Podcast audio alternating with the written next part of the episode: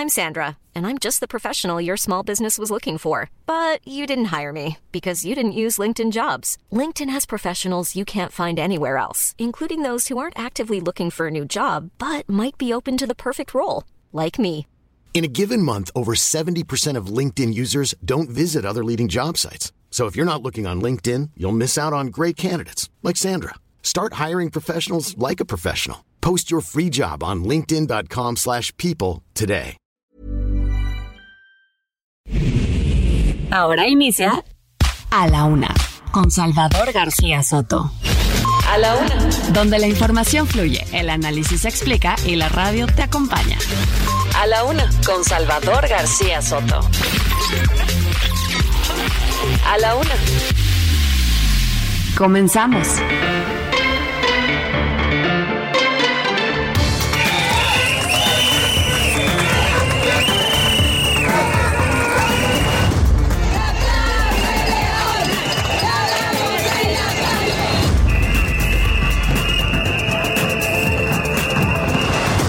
Es muy importante que los partidos políticos, las precandidatas y precandidatos, así como las personas servidoras públicas, cumplan con todas las obligaciones legales.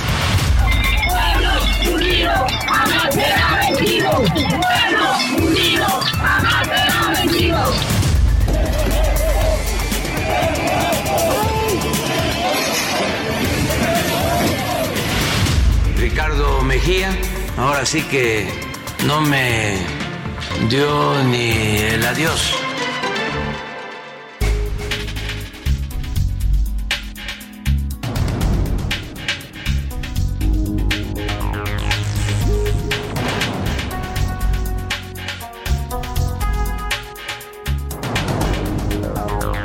Ya es la una de la tarde en punto en el centro de la República. Los saludamos con mucho gusto. Estamos arrancando y iniciando a esta hora del mediodía a la una, este espacio informativo que hacemos para usted todos los días a esta hora del día. Ya sabe usted, aquí estamos listos para informarle, para entretenerle, para acompañarle en esta parte de su día, en este lunes 16 de enero. Lunes 16 de enero ya pasó la primera quincena de enero, vamos hacia la segunda quincena de enero y así poco a poco va a ir avanzando este nuevo año, que Todavía es nuevecito, ¿eh? todavía todo el mes de enero yo creo que es un año nuevo.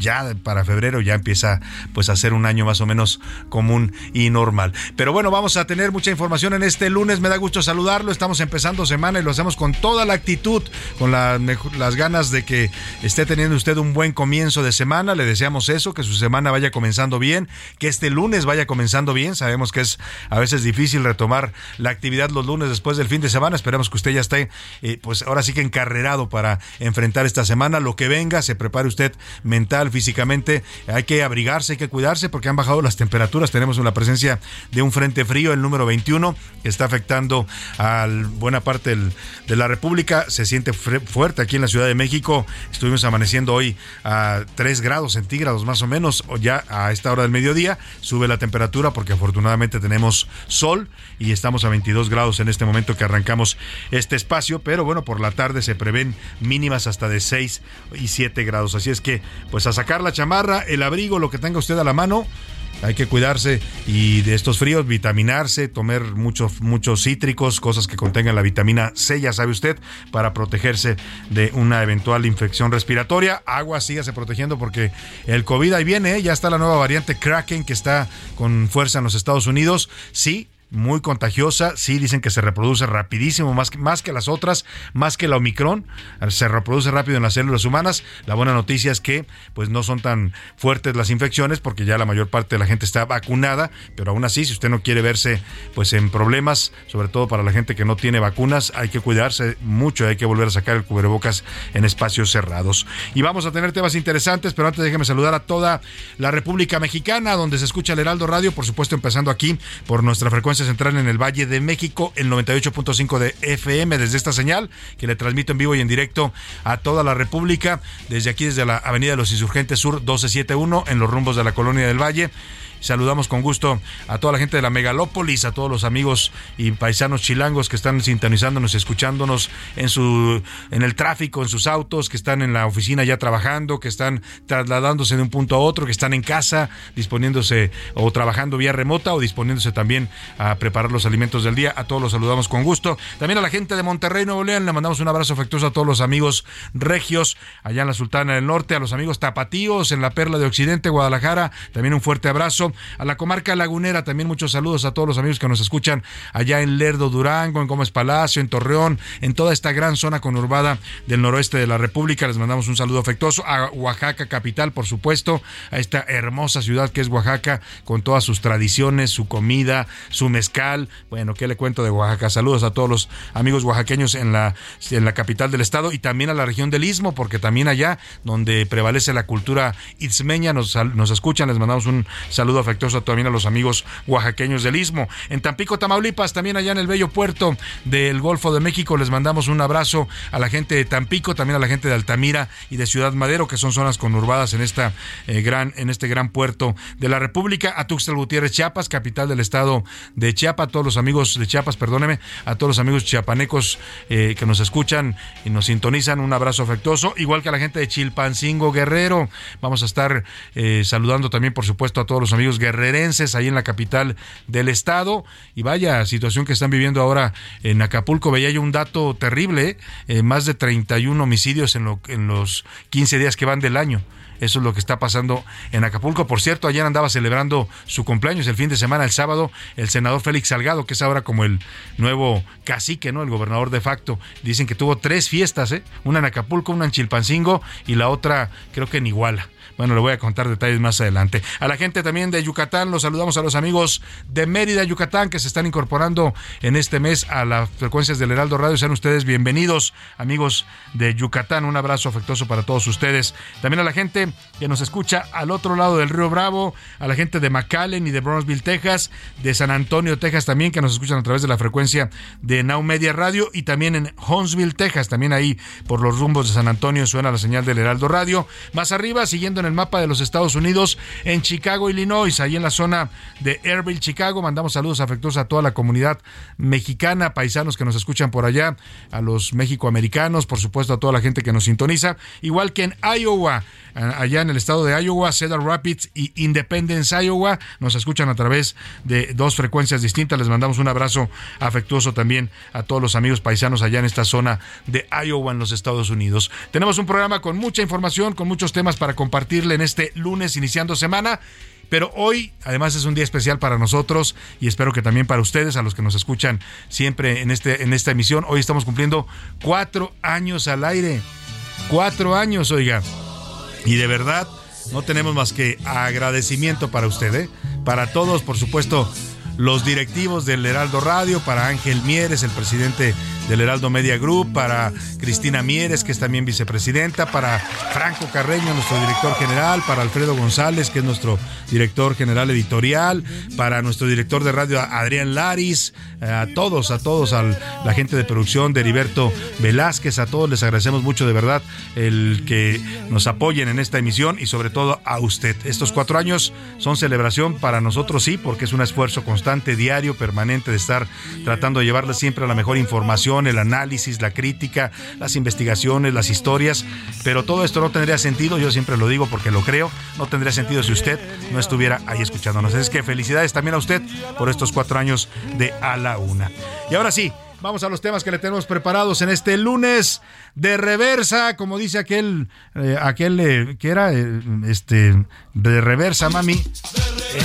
esa canción que es como un merengue, pues, de esta canción, el gobierno federal descartó que sea la CEP la que vaya a definir o tomar medidas en el plagio de la ministra Yasmín Esquivel. Dicen que la CEP no lo va a hacer. Le regresaron el expediente a la UNAM y el secretario de Gobernación, Adán Augusto López, le pidió a la, máxima casa de estudios que no evada su responsabilidad. Le dijo que ellos tienen que decidir si, si es válido o no el título el de licenciada en Derecho de la ministra Yasmín Esquivel. Así es que, pues el gobierno le regresa de reversa el tema a la UNAM y le pide al director Enrique Graue que sea esta la que le dio el título, la que defina si lo anula o no lo anula. Y adiós a los chacuacos. Oiga, si usted es fumador, mi más sentido pésame, porque hoy ha entrado en vigor una ley bastante dura en contra de los fumadores en México. Es, digamos, la continuación de las reformas que ya han ido avanzando en los últimos años. Se acabaron los tiempos donde se podía fumar en cualquier lugar, a cualquier hora, a placer ¿no?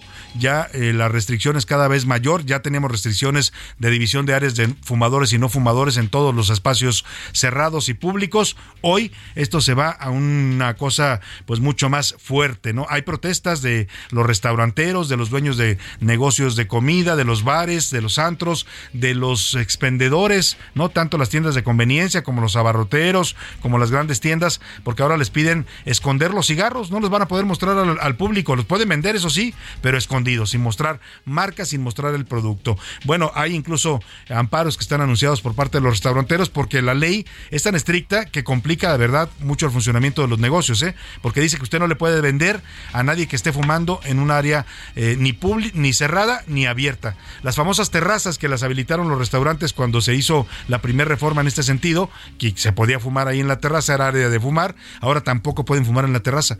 La ley dice que se tienen que alejar 10 metros para fumar. Yo me pregunto cómo le van a hacer los restaurancitos que son pequeños, a dónde van a mandar a los clientes a fumar, a la azotea, a la banqueta, a dónde. Bueno, pues es parte de lo que hoy entra en vigor, restricciones totales para los fumadores. No se va a poder fumar en, en áreas públicas ni privadas, en lugares cerrados. Bueno, ni en las empresas, ¿eh? Aquí, por ejemplo, los fumadores que hay en el Heraldo, pues antes se salían a fumar una terracita que tenemos, ahora no sé dónde lo van a hacer porque también está prohibido fumar en las terrazas. Y sigue la mata dando. Este fin de semana dos nuevos incidentes ocurrieron en el metro. Mire, con todo y Guardia Nacional, ¿eh? la Guardia Nacional no está sirviendo con todo respeto para nada más que para hacer presencia y para incomodar a los que no les gusta ver militares en el metro, porque los accidentes atípicos, como les están llamando, continúan. Este fin de semana, mientras la jefa de gobierno reinauguraba la línea 12, el tramo subterráneo. Además andaba cantando ahí la jefa de gobierno en el metro. Eh, eh, pues en la línea 7 de Polanco y en la línea 3 de Bellas Artes hubo problemas. Se desfasaron dos vagones, algo inédito. ¿eh? Yo nunca había visto eso en el metro. Se separaron dos convoys, pero no fue todo. El susto fue cuando se empezó a llenar de humo otra vez el metro, ahí en la línea 7, en el metro Polanco, y la gente huía despavorida. Vi gente en los videos que se aventaba desde las ventanas porque no abrían las puertas para que vea usted que el miedo, el miedo, como dicen, sí viaja en el metro. Ya hay miedo entre los usuarios del metro por este tipo de accidentes accidentes, incidentes, como les quieran llamar. El, tema es que no para la crisis del metro. También anoche en el Metro Bellas Artes, en la línea 3, se reportó también presencia de humo y desalojaron a todos los usuarios. Con todo y la Guardia Nacional, para que vean y entienda la jefa de gobierno, Claudia Sheinbaum, y el presidente López Obrador, que los militares no lo resuelven todo. ¿eh? No van a resolver un problema que es técnico y que es de falta de inversión en mantenimiento. Y que viva la fiesta. Mientras en otras estaciones del metro hay problemas, ya le decía la jefa de gobierno, Claudia Sheinbaum, andaba muy contenta cantando en la línea 12 en su reinauguración. Le voy a platicar de estos dos momentos contrastantes que se vivieron ayer en el metro de la Ciudad de México. Esté muy pendiente usted si nos está escuchando porque en la segunda hora vamos a conversar con el director del Infonavit. Si usted tiene un crédito Infonavit que esté pagando, esta información le va a interesar. Vamos a hablar con Carlos Martínez, el director general del Infonavit, sobre el aumento en los créditos del Infonavit. Aumentaron las cuotas y esto le afecta a usted, así es que esté muy pendiente y también si tiene dudas puede mandarnos sus preguntas para que se las hagamos directamente al señor Carlos Martínez Velázquez, director del Infonavit. Lo puede hacer por nuestro número 5518 41 51 Se lo repito, 5518 41 51 99. Si tiene preguntas sobre este aumento de cuotas en el Infonavit, empiece a mandarnos sus mensajes y también nos puede contactar vía Twitter. En los deportes de, touchdown, como dicen en San Francisco, Buffalo, Jacksonville, Cincinnati y Nueva York superaron la ronda de los comodines. Hoy Dallas ante Tom Brady y, y Bay. Además, goles por todos lados en el fútbol mexicano. Guillermo Ochoa recibió ocho anotaciones en Italia, la peor goleada, de la historia de este portero de la selección nacional. En el entretenimiento, Ana Yarrega nos va a hablar sobre la parodia que hicieron Eugenio Derbez y Alessandra Rosaldo. Eso y más tenemos en este lunes para empezar semana y para abrir boca de la semana eh, aquí en A la Una. Y para que usted participe y haga parte de este espacio en el que siempre le abrimos los micrófonos, le hago las preguntas de este día. En A la Una te escuchamos. Tú haces este programa. Esta es la opinión de hoy.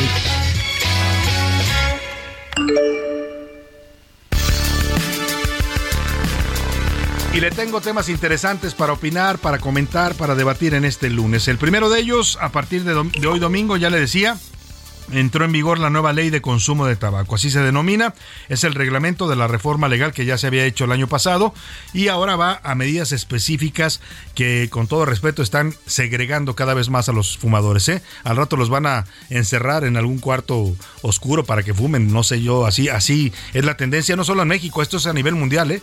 cada vez en más ciudades del mundo esto se aplica, no se puede fumar en ningún tipo de espacio, salvo en áreas reservadas para los fumadores. Además de la provisión para que fumen en ningún espacio público ni privado, van a poder fumar. Bueno, en su casa, si usted quiere, claro, podrá hacerlo, ¿no? Me refiero a restaurantes, a lugares donde hay convivencia social, no se va a poder fumar en ningún área. Ya no, van a existir las áreas de fumadores dentro del local, para que me entienda.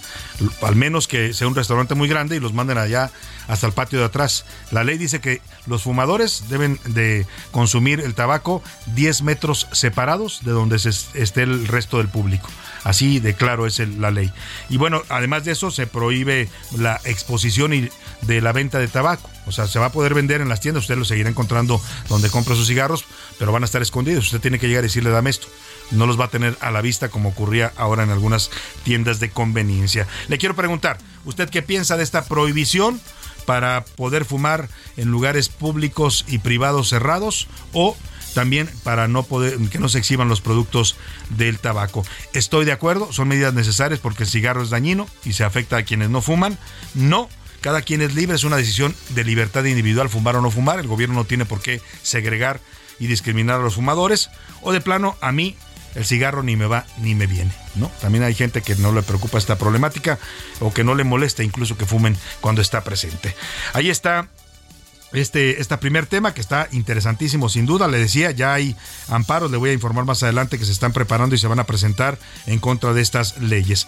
Y dos, el segundo tema que le pongo sobre la mesa, a pesar de la presencia de la Guardia Nacional en el metro, más de seis mil elementos, ¿no? No los tienen la mayoría de los estados, ni siquiera los estados que están de veramente problemados en seguridad, ¿eh? donde está muriendo gente, donde están el crimen secuestrando, matando, violando, expulsando a la gente de sus casas, ahí no hay seis mil elementos. Aquí en el metro de la Ciudad de México sí, pero con todo y eso siguieron los accidentes este fin de semana. El metro Polanco y el metro Bellas Artes registraron problemas entre los vagones y en, en las instalaciones del metro que causaron pánico entre los usuarios. Esto ocurrió al mismo tiempo que la jefa de gobierno Reina inauguraba el tramo subterráneo de la línea 12, 12 y pues incluso se ponía a cantar en el metro. Yo le quiero preguntar, ¿usted cree que la crisis que vive el metro se va a resolver con la presencia de la Guardia Nacional?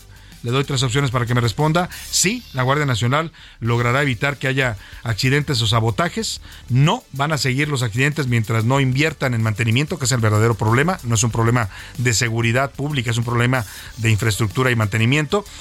Y eh, finalmente la 3 es Sheinbaum es insensible ante las tragedias. El último tema que le pongo sobre la mesa tiene que ver con los cuatro años que estamos cumpliendo hoy, celebrando con ustedes estos cuatro años de A la Una, aquí en el Heraldo Radio. Agradecemos a todos. Y si usted tiene algún mensajito que nos quiera hacer llegar, como siempre nos lo hace llegar, puede hacerlo a través de texto o de voz. Le repito nuestro número, 5518 41 51 99.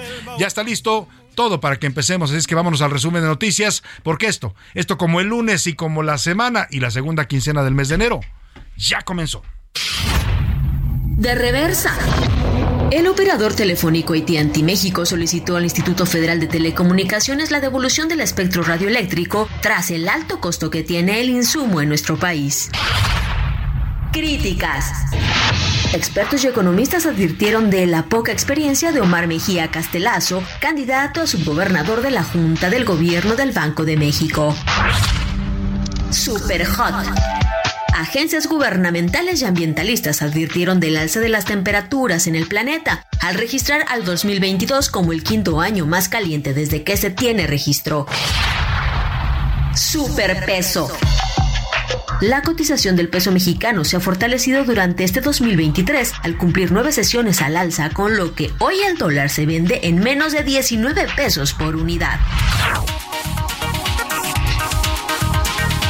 Una de la tarde con 18 minutos y vamos a la información. Escuchaba este último dato que nos daba Laura Mendiola en el resumen de, de información y este superpeso, ¿no? Que sigue abajo de los 19. Ahorita anda por los 19. La semana pasada se lo reportamos a 18.79. Sí, la verdad es que se, ha fortalecido el peso.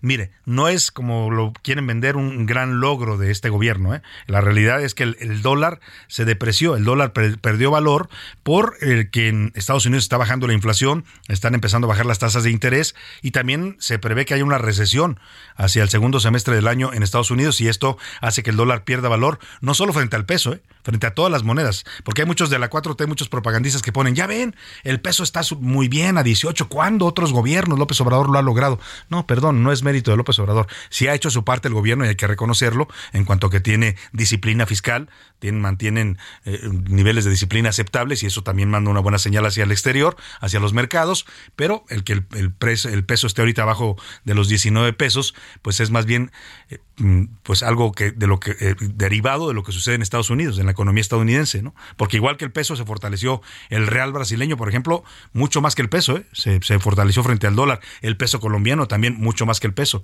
O sea, no solo es andar vendiendo espejitos a la gente, pues. Pero dicho esto, vámonos ahora sí a la información. el gobierno federal, el presidente López Obrador, ordenó que la Secretaría de Educación Pública no no, no resuelva el asunto de Yasmín Esquivel. Primero había dicho el presidente que sí, que lo iban a resolver y rápido, pero ya sabe, el presidente es un poco veleidoso, cambia de opinión de un día para otro. Esto, la semana pasada dijo que sí, que la SEP iba a revisar el asunto porque la UNAM no le quiso entrar, que el rector se lavó las manos, dijo, pero lo vamos a resolver en la SEP y lo vamos a resolver rápido. Eso dijo, ¿eh? ahí está el audio grabado. Ahora dice que no, y mandó al secretario de Gobernación a decirle a la UNAM que no van a resolver en la SEP, que le regresan al expediente y que la UNAM y el rector Enrique Graue no evadan su responsabilidad. Así se lo dijo tal cual el secretario de Gobernación este día en la mañanera a la máxima casa de estudios. No está facultada la Dirección General de Profesiones para eh, cancelar ningún título. En todo caso, lo que la Dirección General de Profesiones puede hacer es cancelar el registro de un título, pero para ello tiene que haber una resolución judicial o una inhabilitación cosa que no ha cumplimentado la Universidad Nacional Autónoma de México. Entonces se le pedirá a la Universidad Nacional Autónoma de México, al señor rector, que no evadan la responsabilidad que tienen, sino que emitan ellos una resolución. Bueno, pues ahí está, casi casi les dijo a Dan Augusto, a la UNAM, que no le saque al parche, que resuelvan ellos. Mire, francamente, si yo fuera el rector Graue, no lo soy, ¿no? Por eso está él ahí, yo acá. Pero el tema es que, pues ya hubiera resuelto, ¿no? Pues si el gobierno no quiere, la UNAM es la que expidió el título. Y dicen que no hay, no hay normatividad, pero podrían hacer un precedente con este asunto, ¿no? También mandar un mensaje de que están en contra de los plagios. Pero en todo caso, Yasmín Esquivel, que es la aludida en todo este asunto, a pesar de las voces que insisten en que renuncie, muchos se lo están pidiendo en la academia, en las barras de abogados, en las redes sociales, los opinadores, mucha gente le está pidiendo que renuncie, no, no tiene sentido una ministra que está acusada de plagio que ni siquiera pudo hacer su tesis, sino que pagó por una tesis ya hecha. Claramente esto es un asunto también mercantil. Pues eh, ella dice que no, que ella está tranquila y que no, le, no se avergüenza de nada. Se lo dijo hace un momento a Milenio Televisión en un chacaleo que le hicieron saliendo de la corte en su camioneta. Escuche usted. Siempre lo he hecho en esta función desde hace 35 años. Tengo una carrera impecable, tengo una carrera en la que no tengo nada de qué avergonzarme y continuaré, por supuesto, trabajando intensamente. Participaré en la sesión de hoy y en todas las subsecuentes. Y hoy más que nunca, por la dignidad de las personas, defendiendo la Constitución y los derechos humanos, así como los principios democráticos de México. Nada de qué avergonzarme y trabajaré intensamente en todo este proceso de cambio que necesitamos y de independencia en el Poder Judicial de la Federación. La resolución que no comparto, evidentemente, no existió un procedimiento, no hubo una valoración de las pruebas que determinan contundentemente que la tesis es de mi autoría y por supuesto ni siquiera he sido notificada de ningún dictamen ni de ningún acta. Pues rechazo absolutamente la determinación del bueno, pues ahí está Yasmín Esquivel diciendo que rechaza el fallo de la UNAM, que no ha sido notificada y que ella no tiene nada que avergonzarse, que seguirá trabajando como si nada. Para, por si faltaban escándalos, ahora el esposo de la ministra Yasmín Esquivel, el ingeniero José María Riobó, dueño de la empresa Riobó, que es además un gran amigo y asesor del presidente López Obrador, es acusado por su nuera de haberla mandado encarcelar. Escuchamos esto que nos preparó Milka Ramírez. El empresario José María Riobó, esposo de la ministra Yasmín Esquivel Moza, denunció y consiguió que detuvieran a su exnuera, María Isabel Cali Mayor. El también asesor del presidente López Obrador para la construcción del aeropuerto Felipe Ángeles acusó a Isabel de matar a su hijo, Rodrigo Riobó Talayero, con los alimentos y bebidas que le daba. Según el diario El Reforma, a la exnuera también se le señaló de descuidar el tratamiento psiquiátrico de Rodrigo. Río Botalayero murió el 4 de marzo del 2019 con 34 años cumplidos en el Hospital Clínico de Puerto Real en Cádiz, España. Según el certificado de defunción, las causas de la muerte fueron insuficiencia e infección respiratoria, así como sepsis grave. De acuerdo con el padre del joven, María Isabel lo habría asesinado para quedarse con su dinero. En uno de los señalamientos destaca que de 2013 a 2019 la mujer gastó alrededor de 15 millones de pesos perdóneme, un caso muy grave de ingeniero Ribó, se parece mucho al caso del fiscal Gers Manero, ¿eh? que persiguió con todo a su, a su excuñada. Ahora el señor Ribó utilizando sus influencias en este gobierno, que las tiene y muchas. Hoy el presidente lo defiende, más adelante voy a poner el audio, donde dice que es un gran ingeniero, ¿no? Pues si no lo criticaron por ser ingeniero, sino por ser canijo con su nuera. Vámonos. Heraldo Radio, la H se lee, se comparte, se ve y ahora también se escucha.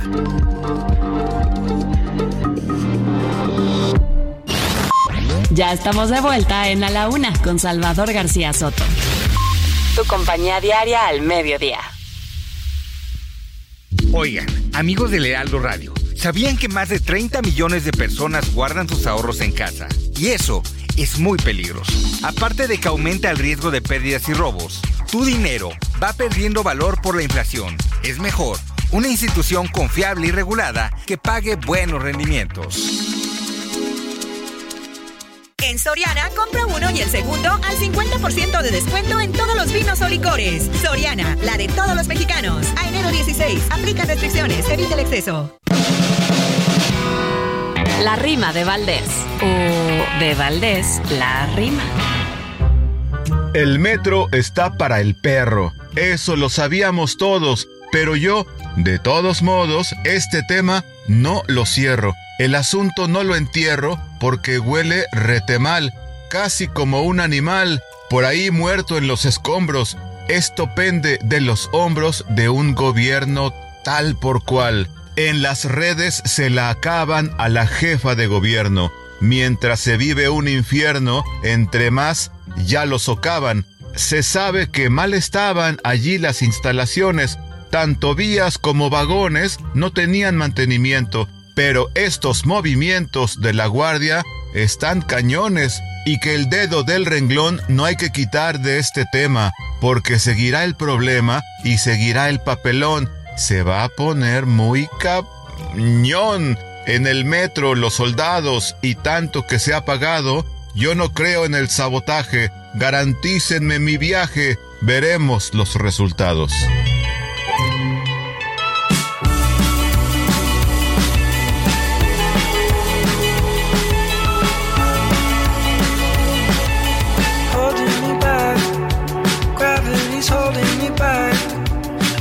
to hold out the palm of your hand. Why don't we leave it at that? Nothing to say, and everything gets in the way.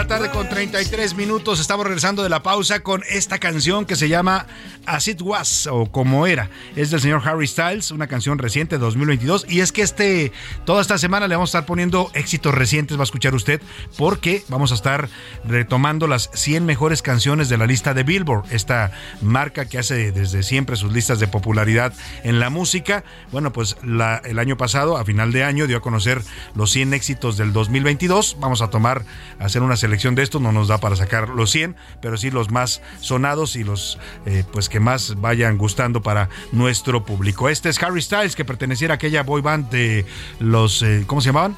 Se me fue ahora el nombre, One Direction, hombre, y le encantaban a, a mi hija, la llevé a varios conciertos ahí, un gritadero de adolescentes, pero bueno, este fue el único que siguió como solista, ha tenido éxito y, y, se convirtió ya en una voz de referencia en la música pop. Así canta el señor Harry Styles esta canción que habla en su letra de la metamorfosis constante que vivimos los seres humanos, de la importancia de abrazar siempre el cambio, no resistirse a los cambios. Los cambios a veces son duros, dolorosos, pero siempre terminarán siendo positivos. Y del antiguo yo y también de cambiar la perspectiva cuando nos cambian las circunstancias en la vida. De esto va Harry Styles y su Como era. Escuchamos aquí en A la Una.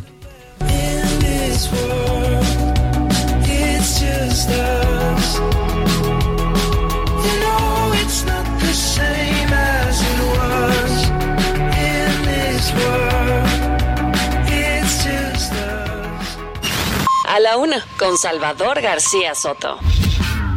Mi querido Salvador, ejerces con pasión y honor tu profesión. Tu compromiso en escribir las noticias es inigualable. Buscas los métodos de hacer llegar la verdad hacia quienes necesitan escucharlas. Mi querido Salvador, feliz aniversario. Que sea un año más de logros y triunfos. A todo el equipo de A la Una que encabeza mi colega y amigo Salvador García Soto, mis más sinceras felicitaciones por estos primeros cuatro años. Debo confesar que no puedo ser objetivo, pues conozco muy bien a todos quienes hacen posible este esfuerzo y los aprecio y estimo en demasía. Pero más allá de eso, los admiro, pues sé de su esfuerzo, dedicación y compromiso diarios por ofrecer al público la información y el análisis de una manera atractiva. Que vengan muchos, muchos aniversarios más. Enorme abrazo a cada una y uno de ustedes. Soy Isaías Robles, coordinador multiplataforma de Heraldo Media Group. Soy Iván Márquez, redactor del equipo de A la Una. Y pues nada, cuatro años se dicen fáciles, pero para nada lo han sido. Es esfuerzo, es investigación, es estar al día a día con las noticias, brindando la mejor información y sobre todo pensando siempre en el radio escucha, que sin ellos pues no sería nada este programa. Entonces, una enorme felicitación y gratitud a todos, tanto los radioescuchas como al equipo. Gracias por este año más de éxito. Gracias a ustedes, queridos radioescuchas. Soy Laura Mendiola, coordinadora de entrevistas, y no me queda más que decirles que estoy feliz de ser parte de este gran equipo tan talentoso y exitoso del Heraldo Media Group. A la una, con Salvador García Soto.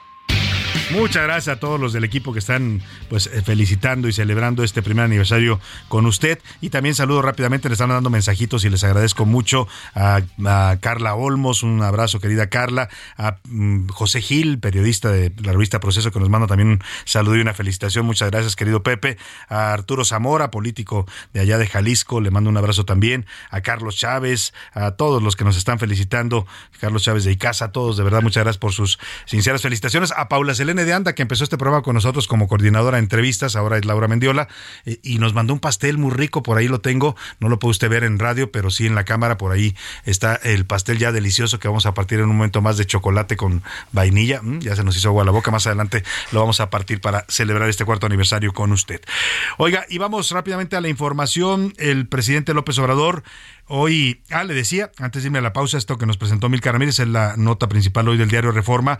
Eh, la nuera del señor eh, José María Riobó, la señora María Isabel Cal y Mayor, que estuviera casada con su hijo, con el hijo de, de Riobó, que se llamaba Rodrigo Riobó Talayero, ya falleció. Bueno, pues acusa que ha sido perseguida y acusada de homicidio por el señor Riobó y que ha utilizado sus influencias para que todas las instancias fallen en su contra. Dice que ella se ha defendido de estas acusaciones eh, y que, pues al parecer, las influencias y ahora también la presencia de la ministra Yasmín Esquivel en la Corte, que es la esposa del ingeniero Riobó, pues ha hecho que siempre todas las instancias judiciales en México fallen en contra de él. Todo es a favor del ingeniero Riobó. Un caso que se parece mucho, le decía yo, a aquel de Gers Manero, cuando persiguió a su cuñada, que también, por cierto, la acusaba y de, lo mismo, ¿eh? acusaba a su cuñada de haber envenenado a su hermano. Riobó acusa a su nuera de que envenenó a su hijo con los alimentos qué similitudes tan curiosas y en los dos casos parece que se utilizaron pues tráfico de influencias, ¿no? Las influencias del señor Ribó, que es muy querido en este gobierno, tan querido que hoy el presidente lo defendió de esta manera. Dice que es un gran ingeniero, lo cual no dudo. ¿eh? Yo conozco personalmente al ingeniero Ribó y es reconocido en el mundo de la ingeniería mexicana. Su empresa es una empresa de, eh, eh, que hace los mejores cálculos estructurales para las obras y para las grandes obras de infraestructura, pero la cuestión, el cuestionamiento que le hacen y el señalamiento público no es por su profesión ni porque digan que sea mal ingeniero. Su, empresa es exitosísima y reconocida en todo el mundo. Lo que están cuestionando es la forma en que actuó y que está persiguiendo judicialmente a su nieta traficando con influencias. Escuche cómo defendió el presidente al señor José María Riobo que es un gran ingeniero, un profesional de los estructuristas más importantes del país. El señor Robó es el que ha hecho la mayor parte de las estructuras en la Ciudad de México. Estoy hablando de pasos a desniveles, de puentes, de vías elevadas de los trenes, del metro. Es un profesional, es uno de los mejores ingenieros del mundo. Pues sí, yo coincido con el presidente, ¿eh? nada más que el cuestionamiento no tiene que ver con su profesión o con su calidad como profesionista, que es indiscutible. lo que están cuestionando es el tráfico de influencias y la persecución eh, judicial en contra de su nuera.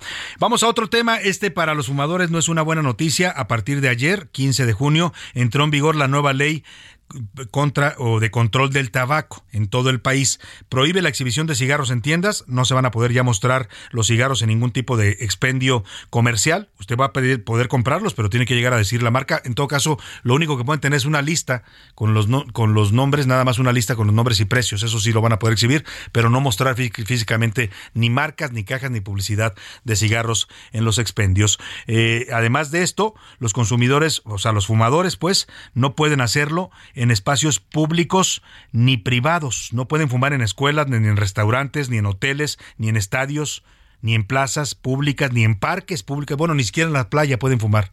O sea, nada porque aquí es abierto, puedo fumar, eso se acabó.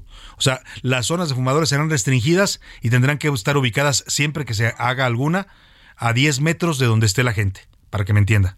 O sea, ya no habrá áreas de fumar y no fumar, ni en los aviones, ni en los restaurantes, ni en los bares, ya no pueden fumar en las terrazas tampoco. O sea, es una ley bastante dura en contra de los fumadores. Quien no acate esta ley, sean negocios o sean personas, pueden ser sancionados con una multa. El tema aquí es que el gobierno traslada esta responsabilidad a los negocios, ¿no? No solo les impone la necesidad de crear estos espacios para fumadores, sino también el, eh, amonestar a la gente y negarle el servicio cuando fumen. Así dice tal cual la ley, incluso lo pueden poner, el, establecimiento puede hablar a la autoridad para que procedan si alguna gente se pone, eh, eh, pues se opone a esta medida. José Luis Sánchez nos platica. Fumar es un placer genial, sensual. A partir de este domingo, las normas para la venta, anuncio, distribución, compra y consumo de productos de tabaco se endurecen. No solo para quienes los venden, sino también para quienes lo consumen. Voy a hacer un cigarrito. ¿Acaso tengo tabaco? Y es que este fin de semana entró en vigor la Ley General de Control de Tabaco, que entre muchas cosas prohíbe a los vendedores la exhibición de los productos en las tiendas. Es decir, a partir de este 15 de enero, ninguna cajetilla puede verse en público o puede verse en los estantes. Y todo debe ser a través de imágenes impresas. Esta medida ha sido bien recibida por los mexicanos. En A la Una preguntamos opinión. Qué bueno que ya no los promuevan en las tiendas porque pues se evita la tentación, sobre todo para los menores. Se me hace por un lado bueno las medidas que está tomando el gobierno al ocultar las cajetillas de tabaco en las tiendas y supermercados, porque bueno, así los niños vas evitando el consumismo, el que estén ahí y el que se compran. Es una medida un poco polémica. Creo que puede ayudar a la salud si evita tener ahí los cigarros, ya no te dan ganas de consumirlos, pero también creo que no deberían prohibirnos cosas como niños. Cada quien es libre de elegir y decidir lo que quiere. Es algo que daña tu salud, por lo tanto creo que está bien que no sean exhibidos ya también los cigarros. Para las tiendas, esto, según sus dichos, no representa una baja en las ventas. Así lo dijeron tenderos y dueños de tienditas a este espacio. No, ya ahora sí, pues el cliente debe saber cuáles son los que quiere. A ver. ¿Y eso les va a afectar en las ventas o no? Pues no, no tanto, porque ya pues la gente está un poquito más acostumbrada y ya sabe cuál es el cigarro que quiere, entonces pues, no, no hay tanto problema. ¿Y no pueden exhibir nada, nada de cigarros, nada? No, nada, ¿eh? O sea, nada más estas quitas. Los precios. Ajá. Pero sí, de cigarro. De nada. ¿Y eso les va a afectar lo que dice. A pesar de esto, el Consejo Nacional de la Industria Tabacalera advirtió que comenzará con acciones legales para combatir este reglamento. Habla Irán Vera, presidente de este consejo. Lamentablemente, el único camino que existe actualmente es que a partir de mañana empiece a haber una serie de amparos vinculadas, por un lado, a la exhibición de los productos en los puntos de venta, el uso de las marcas, tanto las marcas corporativas, que también está restringida a través de la limitación de comunicación de los temas de responsabilidad social. Lo que está buscando es tratar de llevar a la industria tabacalera en todo su conjunto a una regulación que excedió lo votado por los diputados y senadores. Y por lo tanto, ahí de facto la publicación de este reglamento es ilegal. No cumplió con el debido proceso regulatorio y por lo tanto su implementación es completamente fuera de la ley. Eso es exactamente lo que nosotros vamos a pelear. Nuestro bolsillo. Así que hoy, en medio de estas nuevas leyes, hay que pensar, ¿fumar o no fumar? Esa es la cuestión. Placer, sintiendo ese calor del humo embriagador que acaba por prender la llama ardiente del amor. Para la una con Salvador García Soto, José Luis Sánchez Macías.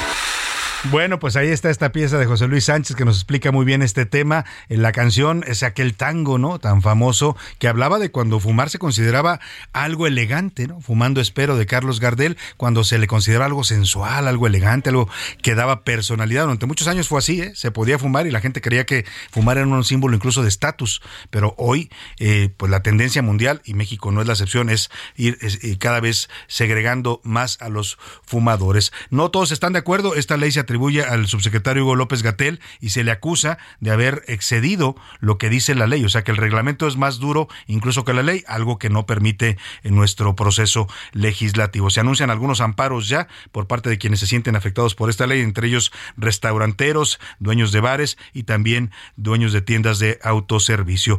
Tengo la línea telefónica, le agradezco que nos tome la llamada, vamos a escuchar las dos posiciones. Primero a Juan Núñez Guadarrama, él es coordinador de coaliciones de salud justa en el tema. Ellos están a favor de este tema de que no se exhiban cigarros y que se limite eh, los espacios para fumar. Juan, te saludo con gusto. Muy buenas tardes. Qué gusto, Salvador, a las órdenes. Y, y bueno, qué bueno que pusieron ese tango de Gardel, porque además de, de hablar de fumar, también en parte de la letra decía que en, en ciertos lugares había como en botica cocó. Claro. La cocaína era de curso legal y se consumía. Sí, en esa Y época. ahora sabemos que, que todos los riesgos que tiene la cocaína y todos los daños que produce. Bueno, igual sucede con el tabaco. ¿sí? El problema eh, eh, de que tratan de visualizar eh, eh, ciertas personas aliadas a la industria, por supuesto, es que se atenta contra la libertad de comercio. Por ahí hay un eh, de- desplegado donde se dice que hasta la cuarta parte de los pequeños comercios se van a ir a la quiebra, como si la cuarta parte de que las personas que van a una tiendita a comprar sardinas, atún, galletas, huevo, leche y tantas cosas fueran a comprar tabaco exclusivamente. No, Eh, ahí va gente que también compra tabaco, pero eh, de manera alguna es la mayoría de los clientes de las tiendas, de las tiendas pequeñas.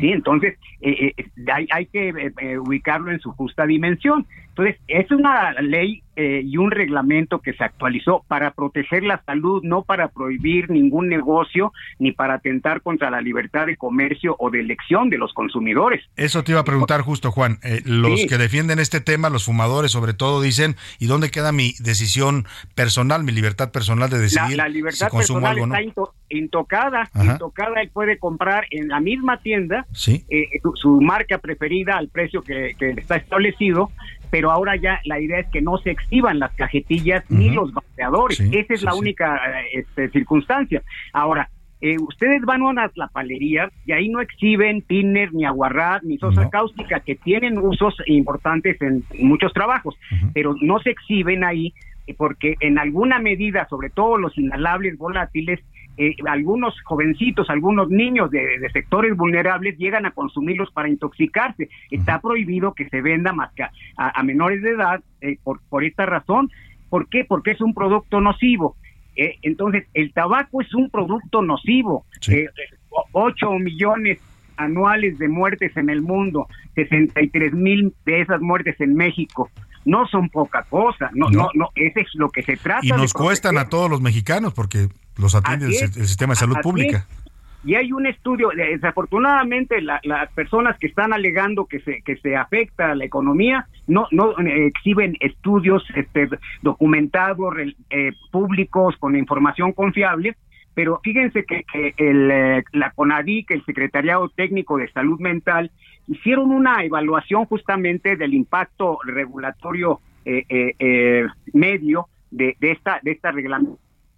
Ellos estiman que en 10 años aplicando eh, eh, estas dos medidas importantes de que se proteja más los espacios eh, públicos, cerrados o de amplia convivencia, aunque te- estén abiertos, y que no se exhiban las cajetillas, se van a evitar 35 mil eh, 647 muertes asociadas al tabaquismo, 94 mil asociadas eh, a, a las enfermedades cardíacas, eh, no, 22.407 accidentes cerebrovasculares y 13.398 nuevos casos de cáncer, además de que se ahorrarán 51.586 millones de pesos. O sea, esos son datos que tienen que ver con estudios, con Claro. ponderaciones de especialistas, no con afirmaciones gitanas que nos quieren es- espantar con el petate del muerto.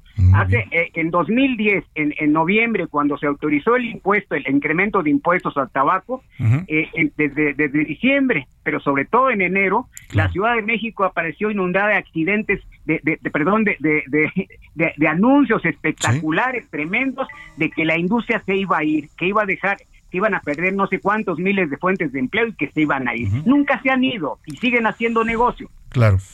Pues bueno, ahí está la posición de Juan Núñez Guadarrama, coordinador de coaliciones de salud justa. Ellos están a favor de estas restricciones a fumar y a la venta y a la exhibición de los cigarros. Muchas gracias, Juan, por darnos tu punto de vista. Gentil, muy amable. Muy amable. Y ahora vamos a la otra parte. Vamos a escuchar a Cuauhtémoc Rivera. Es, él es eh, líder de los pequeños comerciantes. Eh, evidentemente, ellos, han es- eh, pres- expresado en contra, sobre todo de la parte de tener que ocultar un, un producto que es legal su venta. Es la Alianza Nacional de Pequeños Comerciantes. Cuauhtémoc, ¿cómo está? Qué gusto saludarlo. Buena tarde. Me da mucho gusto saludarlos a ustedes y a su audiencia y a mi contraparte porque es saludable este tipo de conversaciones públicas que dan cuenta de las dos visiones del mundo, ¿no?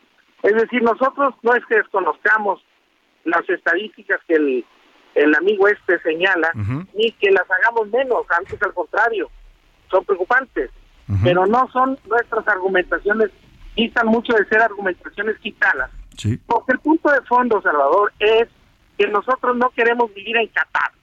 O sea, debemos de llegar a ser una sociedad capaz y madura, informada, orientada, que por pie propio cada consumidor determine su estilo de vida. Este es el punto. Ah, que la salud pública le cuesta al Estado, sí, porque el Estado detenta los recursos de los impuestos que todos los mexicanos pagamos. Claro. Al final del día, este dinero que se dice que va a costar, que tiene es un valor, tiene un costo, contra los actos infinitos de corrupción que ha sido denunciado por este manda- por este gobierno y por otros, todo lo que hemos sido testigos, los mexicanos y nos hemos tenido que tragar en materia de corrupción contra el costo de la libertad individual de cada consumidor, el que por vía propia determine qué va a poder consumir o no, eso no tiene precio.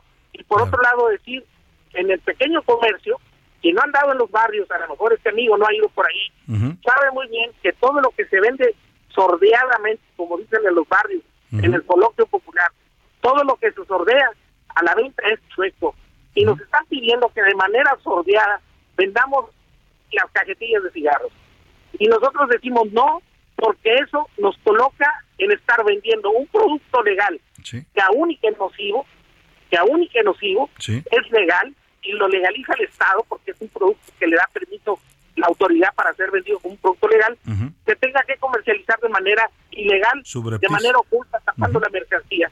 Y en cambio, el cigarrillo de contrabando que se, ven, que se vende en, en- con los boleros, en la parada del metro, en los metrobuses, de ellos no habla nada este amigo, no no platica nada de esto, que todo el mundo sabemos que se venden hasta cigarros sueltos ahí Sí, y que las cajetillas de contrabando vienen con todo el colorido posible. Es decir, lo que no es parejo es chipotudo. Esta, este reglamento va a fortalecer el mercado ilícito del tabaco, de los cigarros.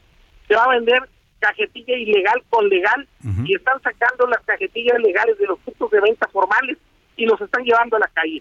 Eso pone mayor riesgo a la salud de los de los consumidores Claro. que para bien o para mal, el balance que se tiene que hacer también, y es un dato que no dio mi amigo, es que después desde el 2010 al corte hay 15 millones de fumadores, y los fumadores se siguen incrementando y que son jóvenes y fundamentalmente mujeres. Claro. Porque todo lo que se prohíbe, se promueve en este país, como decía la voz y la autoridad central, lo único co- que debería estar prohibido es prohibir. Prohibir. Y lo que debemos hacer es evitar informar. Claro. Ahora, Juan, eh, perdona, Cuauhtémoc, ¿van a, me queda un minuto, ¿van a interponer algún tipo de amparo los pequeños comerciantes?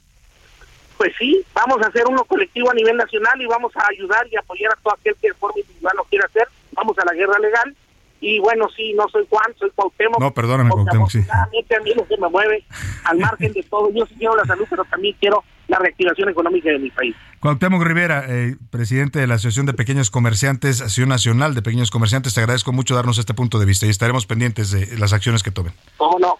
Muchas Aquí gracias. estamos, gracias. Muy buena tarde. Ahí están los dos puntos de vista. Usted los escuchó, cada uno expresado libremente.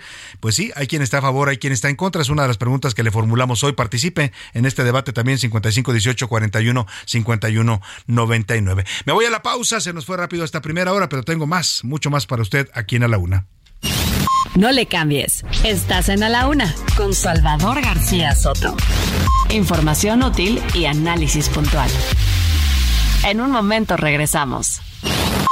Ya estamos de vuelta en A la Una con Salvador García Soto. Tu compañía diaria al mediodía. En Soriana, el segundo al 50% de descuento en medicina ética. Soriana, la de todos los mexicanos. A enero 16, aplica restricciones, evita automedicarte, consulta a tu médico. Ya cuatro años de a la una con Salvador García Soto, que en este país tan roto nuestra labor oportuna es útil como ninguna. Felicidades equipo, sigamos provocando hipo con más fuerza cada vez. Lo saluda Héctor Valdés. Hola amigos, ¿cómo están? Los saludos Carmota Aldrete. Soy editor de deportes aquí en A la Una con Salvador García Soto, a quien le estaré eternamente agradecido por la confianza y por permitirme integrar este fantástico equipo de profesionales, pero principalmente agradecerte a ti que durante cuatro años me has dejado de escribirte, narrarte, llevarte toda la emoción deportiva y recordarte que hoy es un gran día para ganar. Felicidades, Salvador equipo. Hola, soy Miguel Ángel Ramírez de la redacción de A la Una con Salvador García Soto, para enviar una felicitación a todo el equipo y agradecer la preferencia de quienes nos escuchan de lunes a viernes. Gracias y seguiremos trabajando para usted. Mi nombre es Milka Ramírez y quiero felicitar a la una por estos cuatro años al aire. Seguiremos esforzándonos para llevarles siempre lo mejor. ¿Qué tal amigas y amigos de A la Una con Salvador García Soto? Yo soy Rubén Esponda, el productor de este programa. Muchísimas gracias a ustedes por sintonizarnos. Hay mucho que decir, pero me gustaría resumirlo con un simple gracias. Gracias a ustedes por escucharnos, gracias a todo el equipo por ser tan profesional y por supuesto a nuestro querido Salvador García Soto. Que sean cuatro años más y muchos, muchos más aquí en A la Una con Salvador García Soto. Felicidades a todos. Titi me preguntó si tengo muchas novias. Muchas novias, hoy tengo a una, mañana otra, ey. Pero no hay boda. Titi me preguntó si tengo muchas novias. eh. Muchas novias, hoy tengo a una, mañana otra. Me las voy a llevar a todas pa' un VIP, un VIP, ey. Saluden a Titi, vamos a tirarnos un selfie. Seis chis, ey. Que sonrían las que ya les metí en un VIP, un VIP. Saluden a Titi, vamos a tirarnos un selfie. Seis chis, que sonrían las que ya se mí. Me gustan mucho las Gabriela, las Patricia, las Nicole, la Sofía. Mi primera novia en Kinder María y mi primer amor se llamaba Talía. Tengo una colombiana que me escribe todos los días y una mexicana que ni yo sabía. Otra en San Antonio que me. Dos de la tarde en punto en el centro de la República. Los saludamos con gusto. Estamos iniciando a esta hora del mediodía, la segunda hora de la una y también ya la tarde de este lunes, lunes 16 de enero. Y lo hacemos a ritmo de reggaetón o de trap, como le llamen a este ritmo que está tan de moda y que lo ha invadido prácticamente a todo en la industria musical. Hay incluso estudios ya que hablan de este movimiento del trap y del reggaetón como una contracultura en contra de la influencia estadounidense o de la influencia anglosajona en la música. Hay un diplomado que se hizo en la Universidad Nacional Autónoma de México para analizar este fenómeno con cantantes como Bad Bunny, precisamente que lo estamos escuchando. La canción se llama Titi me preguntó y bueno, pues el señor Bad Bunny que es todo un fenómeno, ya lo vimos en su reciente visita a México, concitó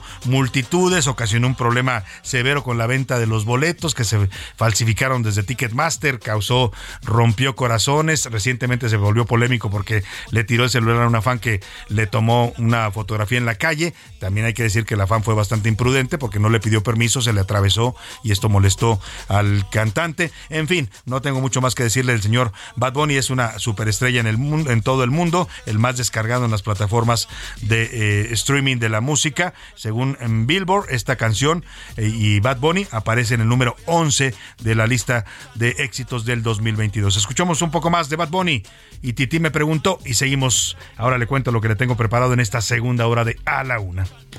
Me la voy a llevar a todas pa' un VIP, un VIP, ey. Saluden a Titi, vamos a tirar un selfie. Seis chis, ey. Que sonrían las que ya les metí en un VIP, un VIP, ey. Saluden a Titi, vamos a tirar un selfie. Seis que sonrían las que ya se olvidaron de mí. Oye, muchacho, el día. Bueno, pues vamos a los temas que le tenemos preparados en esta segunda hora. Hay mucha información todavía importante que le queremos compartir, por supuesto, con el análisis, con las entrevistas, la crítica, las historias, todo lo que pre- preparamos todos los días para usted aquí en A la Una. En este día de aniversario, cuatro años, celebramos al aire y lo celebramos con usted, que es la parte más importante de este programa. Le platico, en esta segunda hora le contaré de un terrible accidente. Un microbús se quedó sin frenos, chocó y se llevó de frente a un carro. Los dos cayeron a un barranco. El accidente dejó más de 30 heridos y tres personas muertas. Esto ocurrió el fin de semana en Naucalpan, Estado de México. Terrible tragedia que tiene que ver pues con la calidad del transporte que tenemos en esta mega urbe, ¿no? Microbuses que circulan viejos, destartalados, eh, sin la supervisión mecánica adecuada, en fin. También le contaré de al menos 68 personas que murieron al estrellarse un avión comercial en Nepal.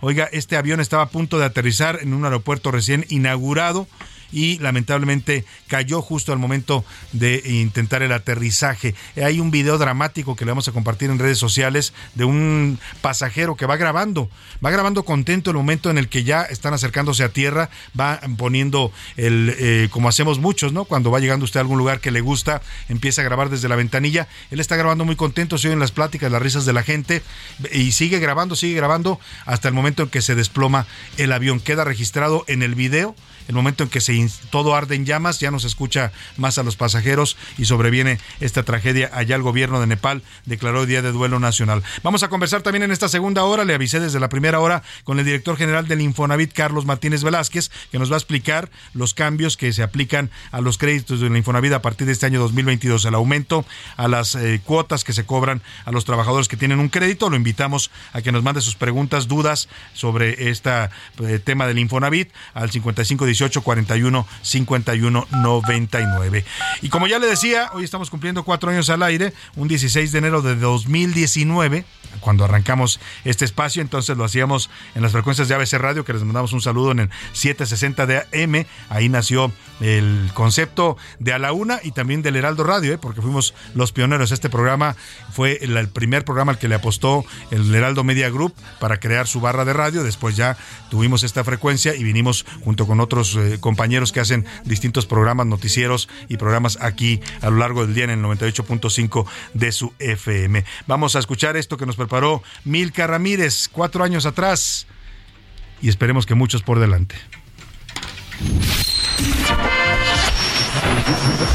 ¿Qué tal? Muy buenas tardes. ¿Cómo están todos ustedes? Qué gusto saludarlos en este programa iniciando hoy transmisiones El Heraldo de México Radio a través de esta frecuencia el 760 de AM por ABC Radio para toda la República. Transmitimos en vivo en 18 ciudades de la República. Estaremos acompañándole en las siguientes dos horas. Acompáñenos también, permítanos informarle. Le vamos a tener todo el reporte de lo ocurrido en las últimas horas. ¿Qué está pasando con el tema del desabasto de gasolina? ¿Cuáles son los últimos números que da el gobierno federal? ¿Qué se ha avanzado en estas semanas, ya dos semanas? De sacrificio de los mexicanos en este tema que está causando eh, problemas ya económicos también para muchas industrias, para el transporte de personas, para el transporte de productos. Vamos a tener un reporte completo. Vamos a estar platicando con los protagonistas de la noticia. Hoy hablaremos con la secretaria de Gobernación, Olga Sánchez Cordero, con el coordinador en el Senado de Morena, Ricardo Monreal, para que nos cuente cómo van los preparativos para la discusión sobre la Guardia Nacional, también con el dirigente nacional del PAN, Marco Cortés. Todo esto y más en esta mañana, en esta tarde, en este mediodía. Acompáñenos, comenzamos transmisiones El Heraldo de México Radio por ABC Radio. Le damos la bienvenida. Como todas las historias, la de A la Una comenzaba con mucha alegría y esperanzas. El 706 de AM recibía en enero del 2019 el Heraldo Radio, conducido por Salvador García Soto y acompañado por un joven equipo. A través de esta frecuencia en ABC Radio nacía lo que hoy conocemos como la barra de El Heraldo Radio. Este espacio fue el fundador y pionero de este medio. Conforme pasaban los minutos, el programa mostraba parte de su esencia, que cuatro años después la sigue conservando. El primer reportero en aparecer al aire fue Francisco Nieto. Cubría las acciones de un joven sexenio como lo era el de López Obrador. Buenas tardes, Paco. Buenas tardes, Salvador. Te saludo desde Palacio Nacional, donde el presidente Andrés Manuel López Obrador dio mucha información y los curuleros ya se hacían presentes. Así fueron sus primeras estrofas. Llegaron los señores curuleros de San Lázaro. Bienvenidos, Pepe Navarro. ¿Cómo estás, Salvador? Qué gusto estar por acá. Con mi amigo Vicoy Calderón. Vicoy Calderón, ahora nuevo integrante de los curuleros. Bienvenido. Pues sí, a ver qué tienen que decir los curuleros del tema del huachicoleo y su combate. Venga. Si no tienes gasolina, la vida no vale pasado cuatro años, 1040 programas para ser exactos, más de 6000 horas de programa en los que le hemos informado de manera veraz, oportuna y con el análisis que nos caracteriza. Y estamos listos para una nueva aventura a su lado, siempre pensando en usted y para usted, para que siempre encuentre su espacio todos, los días. Ya es la una de la tarde en punto en el centro de la República. Bueno, pues mire, se dice fácil, pero son cuatro años de un esfuerzo diario, pero lo hacemos siempre con mucho gusto, ¿eh? con la mejor actitud. Todo este equipo siempre se propone hacer algo que sea interesante para usted, informarle de lo que está ocurriendo en el momento, llevarle las historias del día, platicar con los protagonistas de la información de la noticia, en fin, aquí estamos y aquí seguiremos mientras usted nos favorezca con su atención. Yo siempre lo digo y lo digo porque así lo creo. Eh, Aquí la parte más importante sigue siendo usted. Su interés por este programa es lo que nos mantiene ya cuatro años al aire. Y vamos a escuchar precisamente a nuestro público que siempre se comunica con nosotros y se lo agradecemos. Eh, Nos mandan también saludos y felicitaciones. Muchas felicidades amigos de A la Una por su aniversario. Mi mamá los escucha todos los días. Les agradece mucho, mucho por su programa y nos encanta. Saludos. Muchísimas felicidades amigos de A la Una. Les agradecemos mi mamá y yo por su maravilloso programa. Gracias por ser parte de nosotros día a día. Saludos desde la Ciudad de México. Hola, ¿qué tal amigos de A la Una? Soy Carla León. Los escucho desde la Ciudad de México. Muchísimas felicidades por su cuarto aniversario. Gracias por ser parte de nuestro día a día y pues pásenla súper. Hola, muy buenas tardes. Les quiero mandar la mayor de mis felicitaciones. De verdad, muchísimas felicidades por su cuarto aniversario. Por siempre estarnos informando, entreteniendo y traernos siempre las mejores notas. Un saludo a todos. Le quiero mandar felicitaciones a Salvador por estos cuatro años de su noticiero a la una. Nunca me lo pierdo, es lo que escucho para enterarme de todas las noticias. Felicidades a él y a todo su equipo de colaboradores. Salvador, muchas felicidades por este cuarto aniversario. Que sigan los éxitos, que sigan muchos años más. Tienes un gran equipo de profesionales y que vengan muchos años más. Felicidades. Muchas gracias a nuestro público por estas felicitaciones y es momento justamente en este espacio de escuchar, de escucharlos a ustedes con sus opiniones, comentarios. Pusimos temas interesantes hoy para debatir eh, en las preguntas del día y es eh, momento, ya están conmigo aquí Milka Ramírez. Bienvenida Milka, que ya escuchábamos tu crónica de estos cuatro años. Muy buena, gracias Milka. Gracias Salvador, ¿cómo están? Y hola a todos. Es, es, es que el lunes sí vengo así como... Tienes como un poco en, mood de lunes. Milka se incorporó después, no arrancó con nosotros el programa, pero después la conocimos acá en televisión y luego la jalamos también para radio, una extraordinaria eh, eh, periodista también y reportera ahora ya con nosotros. Gracias, Milka. y José Luis Sánchez, por supuesto, nuestro jefe de información. Salvador García Soto, Milka Ramírez, ¿cómo están? Buen lunes. Yo feliz, feliz, muy feliz porque estamos cumpliendo cuatro años. Les decía que ya soy, pues ya el único que queda del viejo equipo. Sí. Ya el único que queda Tampoco tú arrancaste, arrancaste. Yo no arranqué tú llegaste, pero llegaste como a los dos, tres meses. exacto, en febrero, a finales de febrero un saludo a Chucho Espinosa, a Jesús Espinosa, que ahora está con Mario Maldonado. en las mañanas aquí en Bitácora de Negocios. Él arrancó con nosotros como jefe de información. Después llegó José Luis a revolucionarlo todo. Y luego, bueno, pues yo le agradezco a José Luis la paciencia, el trabajo de todos los días. A veces nos peleamos, nos gritamos, nos decimos de cosas, pero es parte del trabajo todo. Nada, nada es personal, como dicen. Y en feliz, momento. Y feliz Salvador, porque precisamente se ve en esto, en lo que vas a preguntar de cómo ese trabajo de estos cuatro años está reflejado aquí. Y momento de pues preguntemos, como siempre lo hacemos con gusto. ¿Qué dice el público? Tenemos ahora sí, ¿qué les digo? Titipuchal de mensajes. Gracias a todas y a todos de verdad por, por escribirnos. Muchísimas felicitaciones. Feliz lunes a todos. Respecto a las preguntas, nos dice la señora, el- nos dice Tonantzin García desde Estado de México. A los fumadores creo que está muy bien. De hecho, a mí me, me molesta el humo de mis vecinos porque están fumando en su, en su departamento de al lado y entra al mío al Debe final. ser incómodo en los departamentos porque están Exacto. pegados, ¿no? Y sí llega finalmente el humo. Rodolfo Rojas nos dice felicidades, señor Salvador García Soto y su gran equipo. Es el mejor noticiero de la tarde. Saludos. nos Gracias, le agradezco mucho. El señor Aguirre nos dice, en contra de la prohibición, antes de prohibir se debe educar, además de poner una medida tan hipócritamente, hipócritamente justificada por la salud e ineptitud del actual gobierno. Primero la educación, luego la prohibición, nos dicen por Ahí acá. está su punto de vista. Jorge Jurado nos dice, buenas tardes, felicidades por el cuarto aniversario. Yo los escucho desde el día uno, señor Mira, Salvador. Gracias, ¿eh? Tenemos mucho público que nos escucha desde que estábamos en ABC Radio y luego nos siguieron para acá. Sí, también Oscar Mota Sí, es perdón, nuestro conductor Mota, de sí. deportes, también arrancó el espacio Perdón, con nosotros, sí, hace cuatro años. Eh, sin temor a equivocarme, puedo decir que es el mejor programa de la radio, nos dice Jorge Jurado. Ay, Hola. Salvador y todo el gran equipo, soy Alberto desde Colima, felicidades. Yo les escucho desde prácticamente el primer día también, desde Gracias, Colima. Alberto. Un abrazo allá en. Colima para usted. Eh, Alberto del Razo nos dice, van a seguir fumando en las calles, prohíban lo Seguro. que prohíban. Y la segunda, no se resolverá el problema del metro con la Guardia Nacional, nos dice Alberto del Razo. Saludos por su Y cumpleaños. mira, yo creo que el gobierno deberá también hacer eso, ¿eh? poner áreas en las calles de fumadores, porque también tienen derecho a hacerlo. Y yo, por ejemplo, alguna ocasión que tuve la oportunidad de visitar Japón, allá hay- en las calles hay espacios que están señalizados, son áreas de fumadores y les ponen ahí sus ceniceros y están alejados de donde pasa más la gente. Aquí deberían hacer eso, ¿no? Porque si no, pues lo condenan a usted. Yo respeto mucho, yo no fumo, ¿eh? Fumé algún tiempo, ya no fumo, pero respeto a los que fuman, es su decisión, ¿no? Si se quieren, como dicen, morir lentamente, pues cada quien decide cómo hacerlo, ¿no? Es un, es un vicio dañino, sí, sí lo es para la salud, pero tienen derecho también a hacerlo, entonces que les pongan espacios donde se pueda fumar. Sí, justo, y aquí el problema también el argumento, Salvador, es que a diferencia del alcohol, por ejemplo, que también es dañino en exceso, bueno, Sí, pues no afecta a los demás. lados. Sí, puedes tomar, pero no, no afectas a los demás. Bueno, quién sabe, José Bueno, Luis. A si ver, te el pones mala copa, El bueno, alcohol genera bueno, accidentes si de tránsito, copa, hay sí. muertes todos Sí, los claro. años, hay violencia doméstica. responsabilidad, claro. También afecta, pero Me refiero al cigarro. Si yo fumo al lado de alguien, ese alguien se afecta. sí, se afecta, el humo lo, lo hace daño. Eh, muy bonito inicio de semana, lo dicen por aquí. Soy eh, José García desde La Laguna. Yo los Saludos. escucho desde hace tres años y voy a seguirlos escuchando Gracias, otros José. mil más, nos dicen Gracias, por acá. José, y gracias siempre por sus regalos que nos trae luego panes cierto. cuando viene de la laguna. Respecto a las personas que fuman, se me hace muy exagerado las nuevas disposiciones, nos dicen por acá. Muy bonito inicio de semana, saludos, eh, me encanta tu programa, Salvador. Yo me lo encontré luego de que eh, em- empecé a moverme a través de la radio por mi trabajo y me los encontré aquí, no solamente con tu gran análisis y siempre, dice, siempre es muy áspero para pegarle a los políticos en general, sino también la forma de eh, la comicidad que le imprimen a las notas de repente. Saludos, Salvador, y me encanta. Muchas gracias, le agradezco mucho sus. Cristina Riva desde Tlalnepante, el Estado de México, nos dice, muy buenas tardes, señor Salvador, y al gran equipo, felicidades. Respecto a su primera pregunta, yo no fumo, pero creo que esa es decisión de cada quien. Y lo que están haciendo es imponer sus órdenes indiscriminadamente. Sobre el metro, lo que necesita es mantenimiento, y no lo hay porque se utilizó el dinero para los sueños guajiros del actual gobierno. Saludos, Salvador, nos dice la señora. Saludos, señora. Señora Maite, eh, nos dice también, por favor, está perfecto que ya no permitan el fumar porque los que salimos dañados somos los que estamos a un lado. No fumamos, pero cuando fuman a un lado nuestro, nos convertimos en fumadores Y si es molesto para los no fumadores estar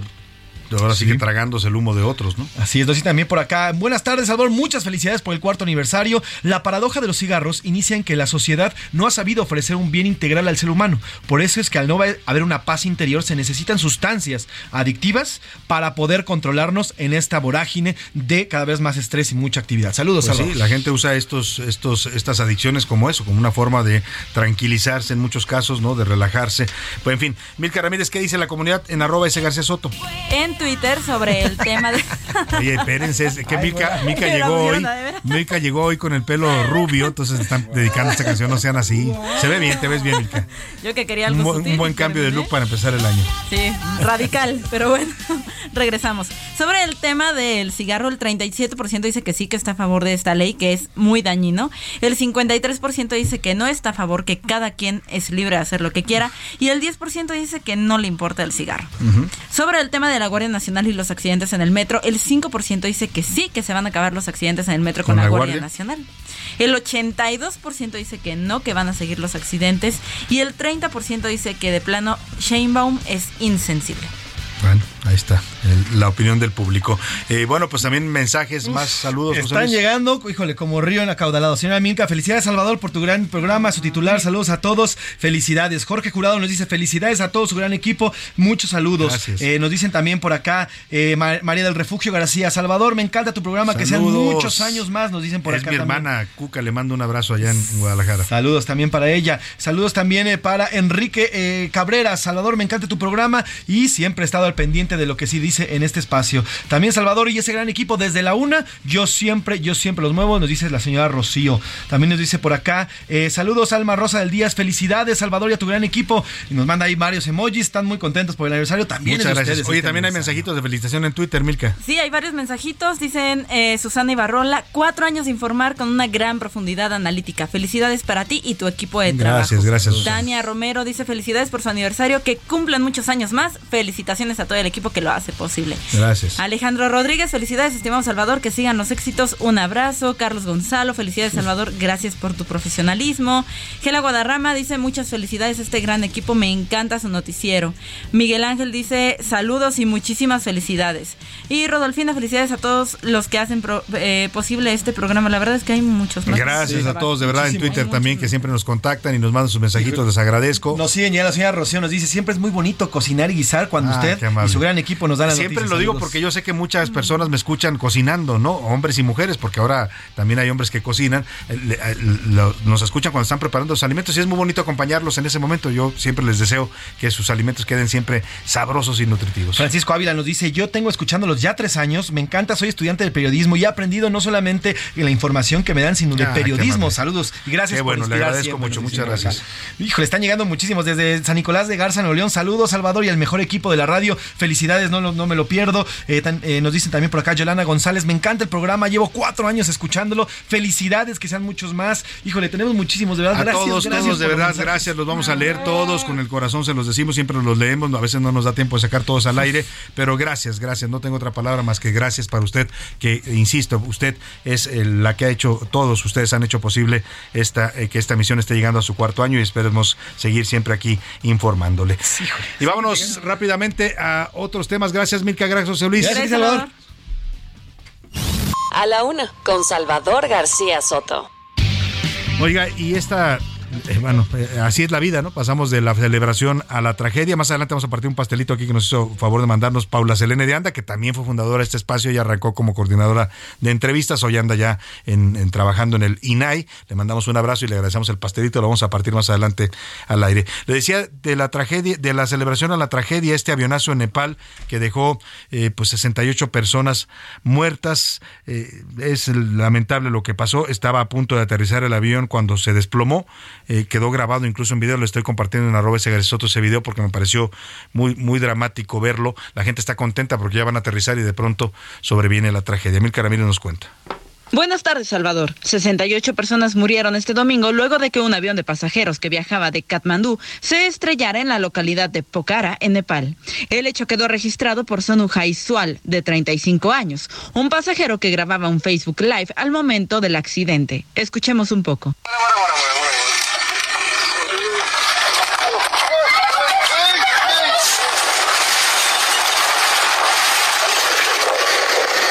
En el video se observa cómo inmediatamente después de estrellarse, las llamas consumieron la aeronave. Este es el momento del desplome y la explosión.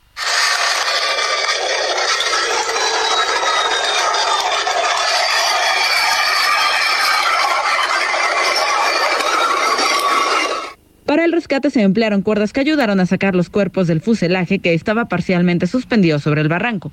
Entre los pasajeros habían 15 ciudadanos extranjeros, cinco indios, cuatro rusos, dos surcoreanos, un irlandés, un australiano, un argentino, un francés y también cuatro tripulantes.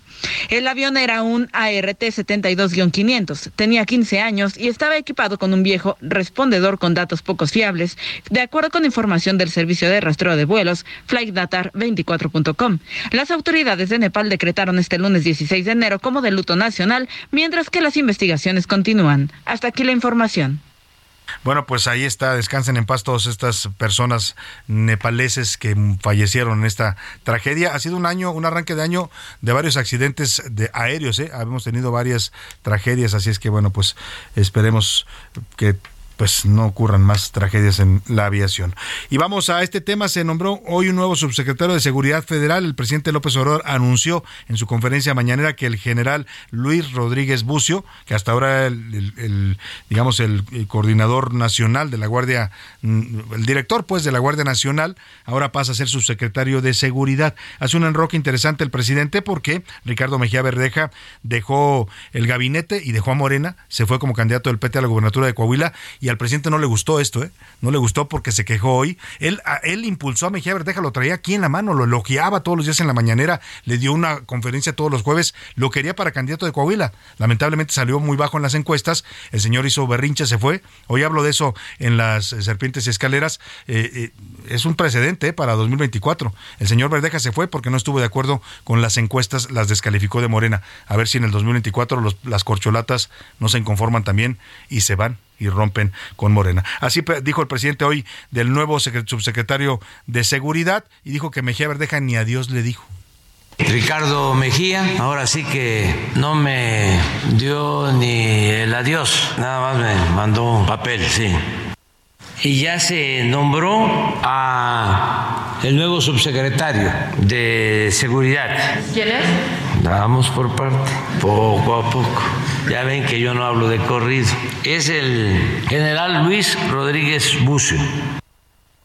El general Rodríguez Bucio y en la Guardia Nacional queda nombrado como director el señor eh, también militar, el mayor retirado del ejército, David Córdoba, es el nuevo comandante de la Guardia Nacional, había sido oficial mayor del ejército y fue director también del ISTEFAM, el Servicio de Seguridad Social para las Fuerzas Armadas. Me voy a la pausa y vuelvo con más para usted aquí en A la Una.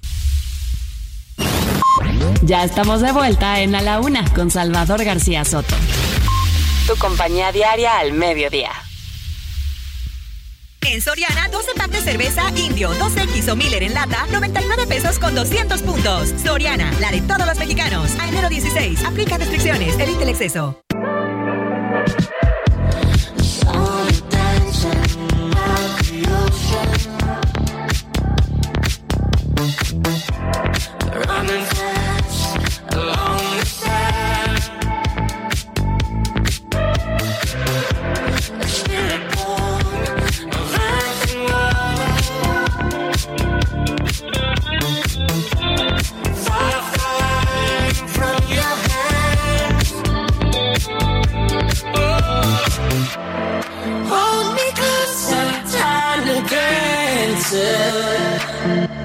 Thank you.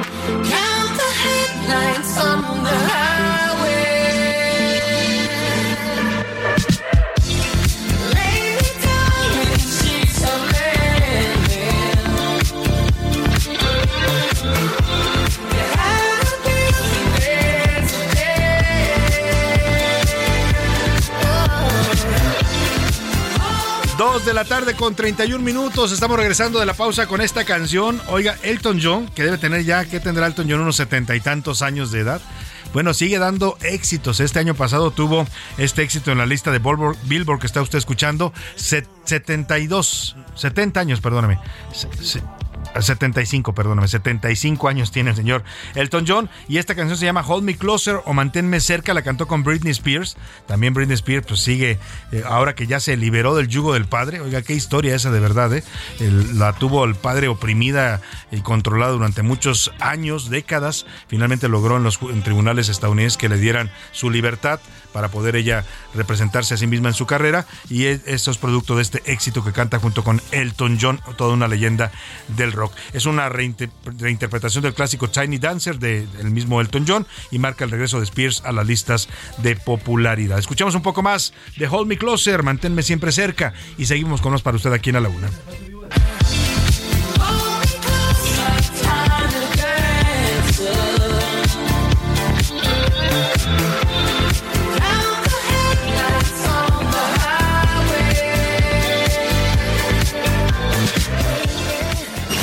A la una, con Salvador García Soto.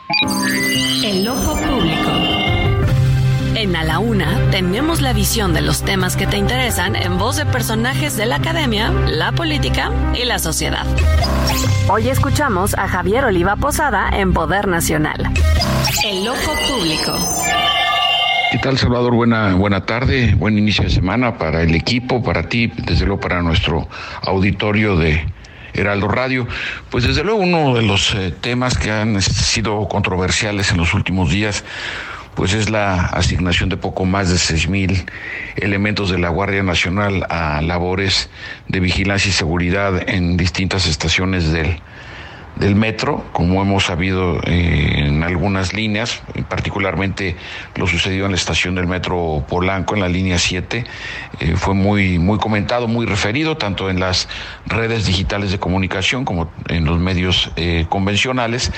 Y lo cierto es que la eh, percepción, de acuerdo a algunos sondeos y encuestas que se hicieron eh, de manera prácticamente eh, inmediata, observaron como una, una medida apropiada ante la serie de desperfectos y situaciones que se han presentado en las últimas semanas. Lo cierto es que ha sido importante también que se retome el debate respecto de las condiciones específicas de las líneas del sistema de transporte colectivo, que como sabemos es el, el eje principal del transporte en la Ciudad de México todos los días y que bajo esa dinámica, pues evidentemente no solo es un asunto que requiera vigilancia o presencia, en este caso de una institución en materia de seguridad pública todavía nueva, como es la Guardia Nacional, sino también lo que tiene que ver con la asignación de presupuestos para el mantenimiento de trenes, andenes y demás eh, eh, obras de infraestructura eh, fundamentales para que pueda funcionar adecuadamente este sistema de transporte. Esperemos que con el paso de, los días este tipo de eventos que se han venido dando de manera consecutiva pues puedan ser atendidos pero sobre todo desde la perspectiva de la atención técnica y la, y la prevención el servicio que requieren este tipo de, obras de infraestructura, como lo dije ya, fundamentales para el desarrollo de la capital del país. Muchas gracias, Salvador, que tengamos un muy buen inicio de semana. Soy Javier Oliva Posada. Gracias. Soy Emina Velázquez, coordinadora de información del Heraldo Radio. Un abrazo para todo el equipo de A la Una, que hoy celebra su cuarto aniversario. Felicitaciones y mi reconocimiento por toda su entrega y profesionalismo. Abrazo y que sean muchísimos años más de triunfo. Salvador García Soto, el gran columnista imprescindible en el Círculo Rojo y a quien pretende estar bien informado. Tuve la suerte de ver cuando él ingresaba al medio radiofónico, cuando lo llamaron a una de las principales cadenas del país y hace cuatro años me entero de que había una propuesta por parte del Heraldo Radio en otra cadena. Me llamó mucho la atención y después, al formar parte ya de una formal cadena como el Heraldo Radio, escucharlo con, para mí, el servicio informativo más producido del cuadrante, no tan solo de la ciudad, sino del país. Una mirada distinta, objetiva y sobre todo con el peso de saber lo que se está diciendo es lo que escuchamos en el día a día con Salvador García Soto y todo ese equipo de La Una. Salvador, felicidades. Te seguimos escuchando. Hola, ¿qué tal? Mi nombre es Rubén Cruz. Yo estoy en la asistencia de producción a la una con Salvador García Soto y bueno, quiero felicitar a todos mis compañeros que son unos profesionales y también a la gente que nos hace el gran favor de sintonizar el programa de una a 3 de la tarde. Felicidades, que sean muchos años más y muchas felicidades a Salvador, que él es el pilar de este programa. Hola amigos, les habla Pepe Navarro de los Culeros de San Lázaro. Muchas felicidades por estos cuatro años. Muchas gracias a Salvador, gracias al equipo, gracias al Heraldo de México, pero sobre todo muchas gracias a todos ustedes que nos escuchan día a día, que nos opinan, que nos prefieren. Un abrazo y felicidades para todos. Hola amigo Salvador García Soto, muchas felicidades por estos cuatro años de tu noticiero y qué alegría y qué felicidad saber que tienes un equipo maravilloso como es José Luis Sánchez, Milka, nuestro productor Rubén Esponda y cada uno de los que colaboramos y participamos contigo en este espacio tan importante que es A la Una. Tu amigo Mauricio Rugerio te manda un fuerte abrazo y que sigan muchos años más. Felicidades. A la Una con Salvador García Soto. Muchas gracias. Ahí escucha usted a todos los eh, que día a día hacen posible también este espacio, este gran equipo que me acompaña desde que arrancamos esta emisión. También saludo rápidamente que nos están mandando mensajitos a través de WhatsApp a Belia y a su madre Lupita Mireles, que siempre nos escuchan. También a Claudia Solís, gran amiga también. Un abrazo a Roberto Medrano, a nuestro director aquí en radio, el señor Adrián Laris. Le mando un abrazo. Gracias por todo el apoyo y la confianza siempre, Adrián. Escuchamos ayer a Heriberto Velasco, nuestro, nuestro director de operaciones del Heraldo Radio, Heriberto Velázquez, perdóneme que eh, decía que nos, nos conocimos cuando yo empezaba a hacer radio y tiene toda la razón, cuando llegué yo a W Radio, después de haber empezado a hacer un programa en cadena raza eh, con Adrián Trejo, que le mando un abrazo también columnista del Economista. Empezamos juntos un programita ahí que hacíamos los dos juntos, ¿no? Este, haciendo nuestros pininos en radio. Nos escucharon ahí y de ahí nos jalaron a hacer Poder de Dinero en W Radio con Erra Chabot, que también le mando un fuerte abrazo. Ahí conocí a Heriberto Velázquez y ahora coincidimos también juntos en este gran proyecto que es el Heraldo Radio.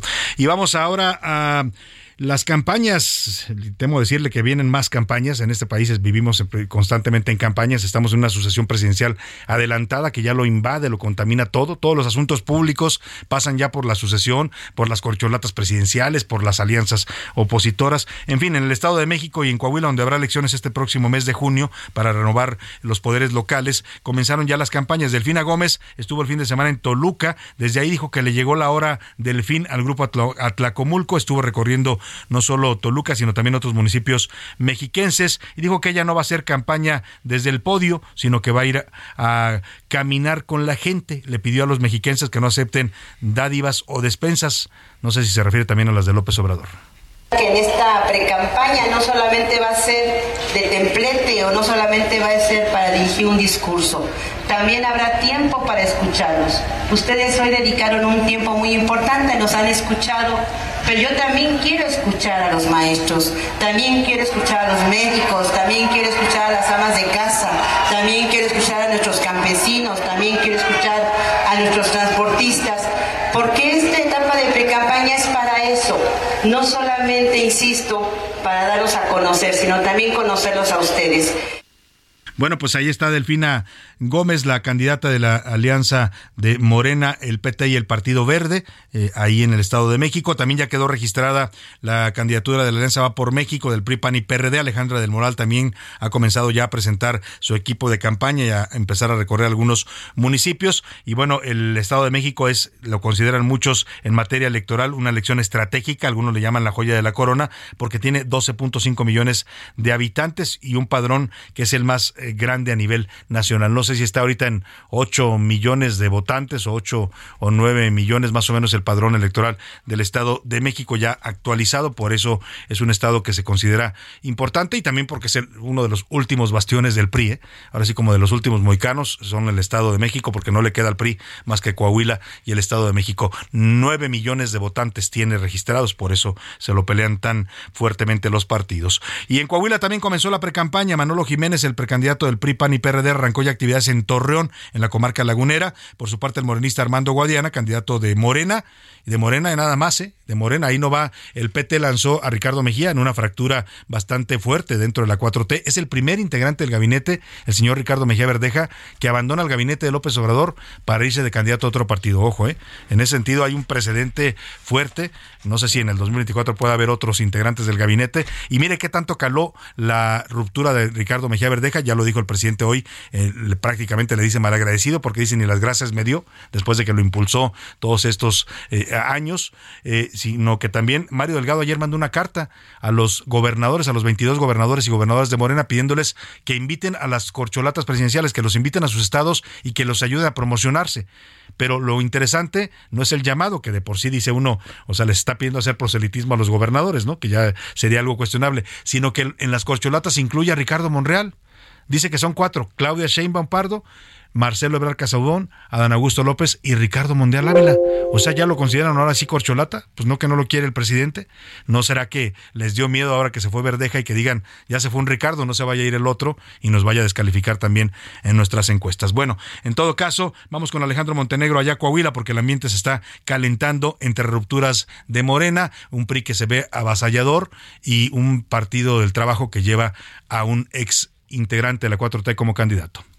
¿Qué tal? Muy buenas tardes, Salvador. Te saludo con mucho gusto desde Coahuila, donde el fin de semana arrancaron ya formalmente las precampañas de los aspirantes a la gubernatura de Coahuila. En primera instancia, bueno, pues Manolo Jiménez, quien es candidato de la coalición PRI-PAN-PRD, ya sostuvo diversos encuentros y en dos días ya recorrió las cinco regiones de Coahuila. Primero empezó en la región Laguna, después en la sureste, centro y carbonífera y finalmente en la región norte, donde sostuvo diferentes reuniones y algunos actos masivos con simpatizantes estos partidos. Por otro lado, el abanderado de Morena, eh, Armando Guadiana Tijerina, ya sostuvo también diversos encuentros en las principales ciudades del estado, primero en Saltillo y después en Torreón, donde también encabezó algunos actos masivos con simpatizantes de Morena y bueno, pues señaló que es el momento de que la cuarta transformación llegue a Coahuila y también bueno, pues criticó a su contrincante en las encuestas por la precandidatura de Morena a Ricardo Mejía Verdeja, quien también ya inició con sus actividades de precampaña. Primero el sábado sostuvo una rueda de prensa en Saltillo y posteriormente el domingo encabezó un acto de afiliación del Partido del Trabajo también en la capital del estado. Es la información desde Coahuila. pues ahí está, así van las precampañas, ¿eh? Apenas son precampañas y ya está bastante candente el ambiente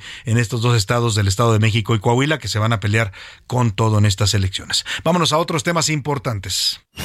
A la una, con Salvador García Soto.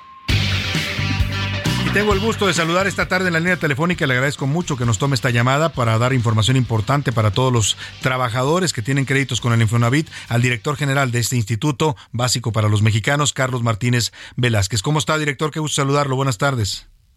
Hola Salvador, qué gusto y saludos al auditorio. Muchas gracias. Lo hemos buscado porque nos llegaron muchos mensajes de nuestra audiencia preguntando cómo van a aplicar estos, estas disposiciones que emite el Infonavit para el aumento en las cuotas de los créditos. ¿Quiénes van a ser afectados y cómo se está manejando esto, digamos, para sus trabajadores, para sus beneficiarios?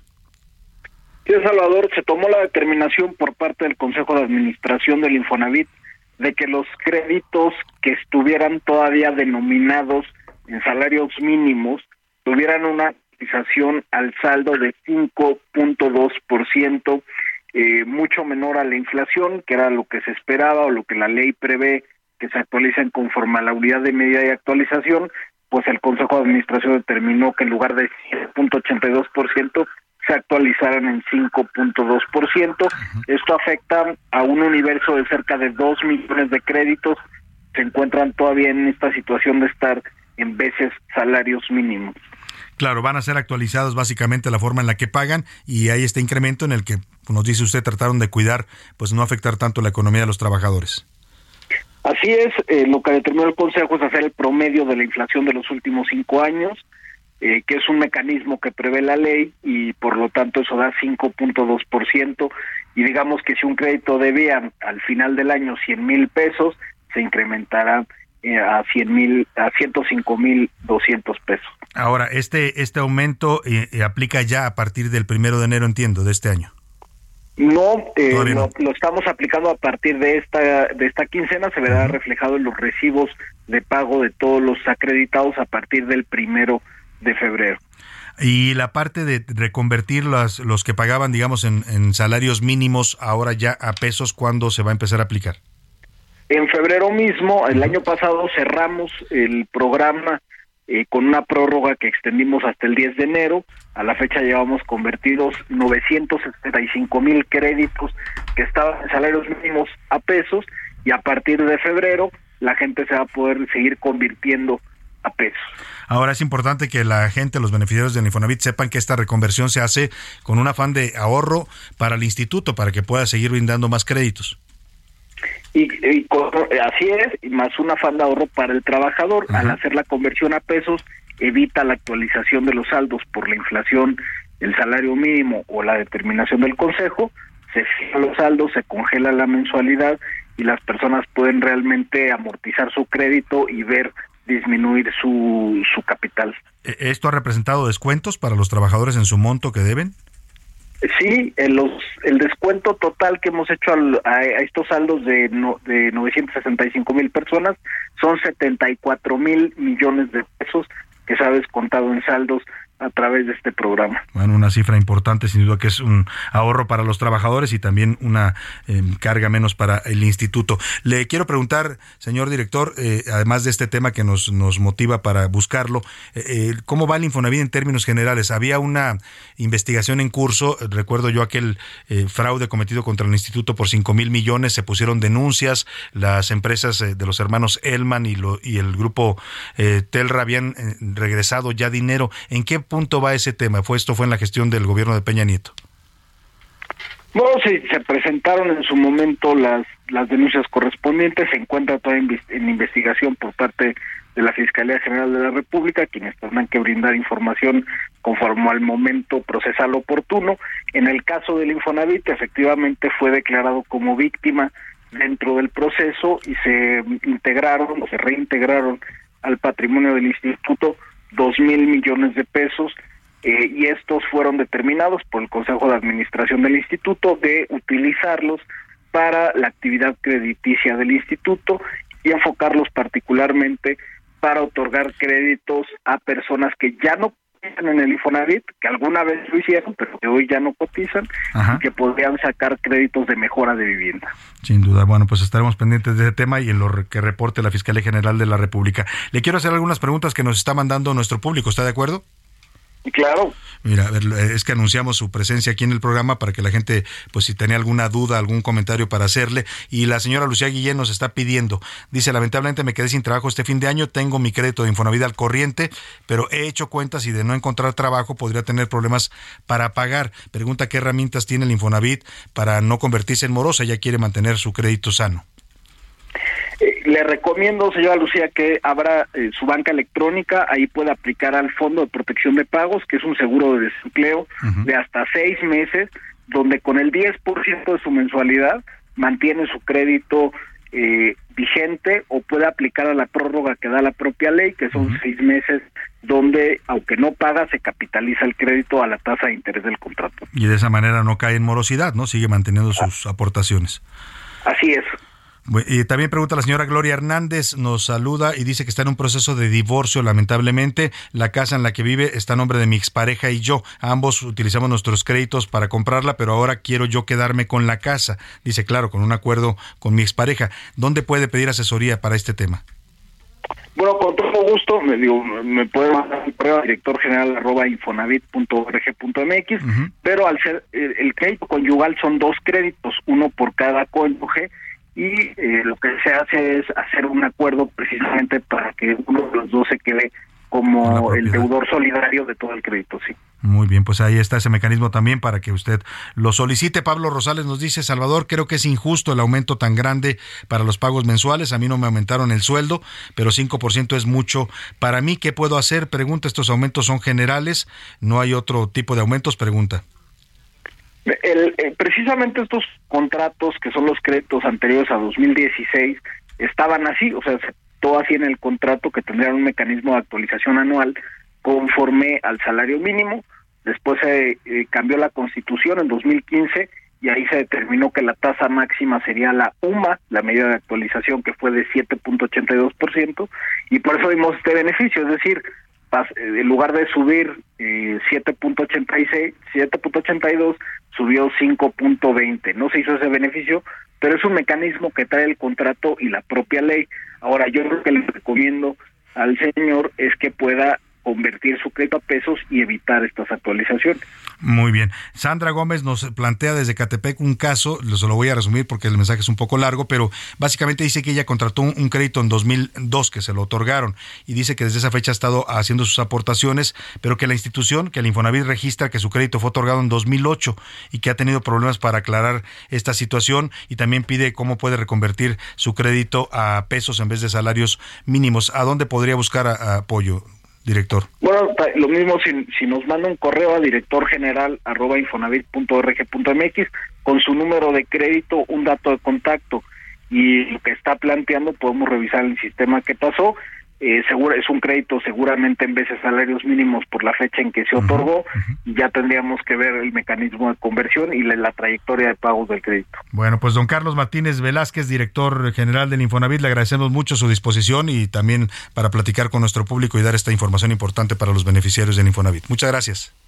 Gracias, Salvador, y saludos a los Un gusto saludarlo. Muy buenas tardes. Vámonos rápidamente a los deportes, porque ya anda por aquí el señor Oscar Mota. Anote el correo, ¿eh? director general, arroba infonavit.com.mx. Ahí le puede mandar su caso, ponga un dato de contacto y ofrecen asesorarlos a los que tienen problemas con sus créditos.